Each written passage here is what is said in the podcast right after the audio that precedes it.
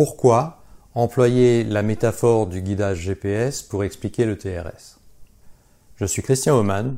Bonjour et bienvenue dans ce nouvel épisode de ma série TRS OII questions et réponses. La métaphore du guidage GPS m'est venue sur le chemin du retour des vacances il y a quelques années en faisant la route depuis la côte d'Azur jusqu'à la région parisienne. Ce matin-là, en partant de la côte d'Azur à 9h du matin, mon système de guidage par satellite me calcule le temps théorique de parcours en même temps que l'itinéraire. L'arrivée est estimée à 17h30 ce jour-là, soit après environ 8h30 de route pour environ 900 km à couvrir.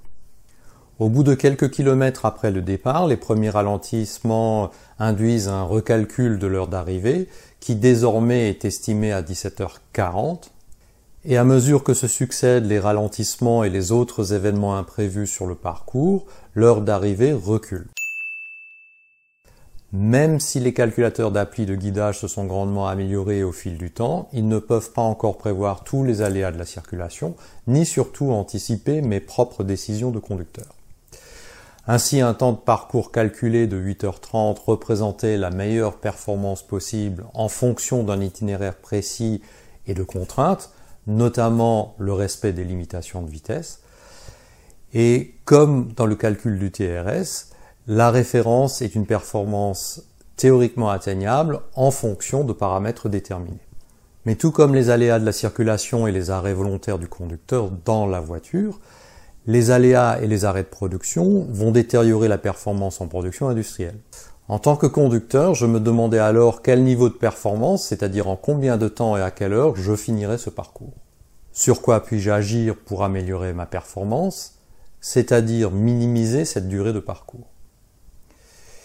Changer la date ou l'heure du départ, ce n'est pas aussi simple, hormis que j'étais déjà en route au, moment de me poser la question, mais pour la date et l'heure du départ, il y a des choix plus ou moins favorables et des contraintes.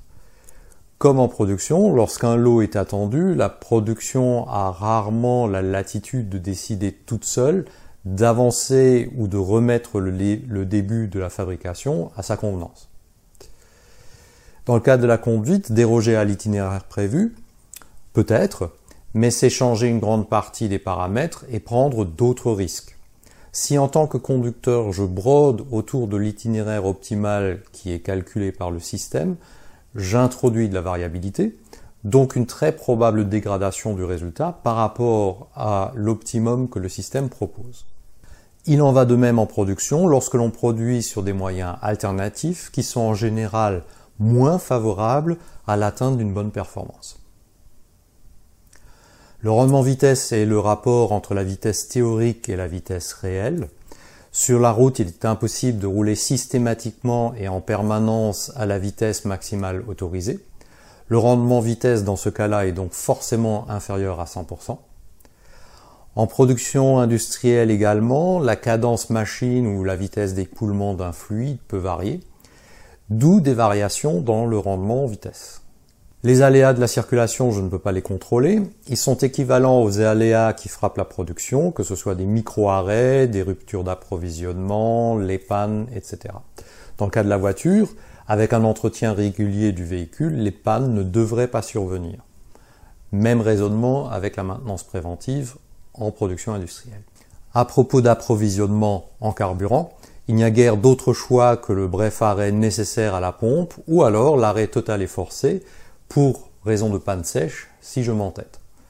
Donc les décisions d'arrêt pour faire le plein de carburant ou pour une pause sont équivalents aux arrêts de production programmés, comme par exemple les réunions, les maintenances prévues, ce genre de choses. Ces décisions en tant que conducteur m'appartiennent et pour approcher la performance idéale, je peux faire l'impasse sur les pauses, mais ce serait au détriment du confort personnel, voire de la sécurité, ce sur quoi je ne transigerai pas. La sécurité est toujours non négociable, donc pas de conduite imprudente ni d'impasse sur les bonnes pratiques.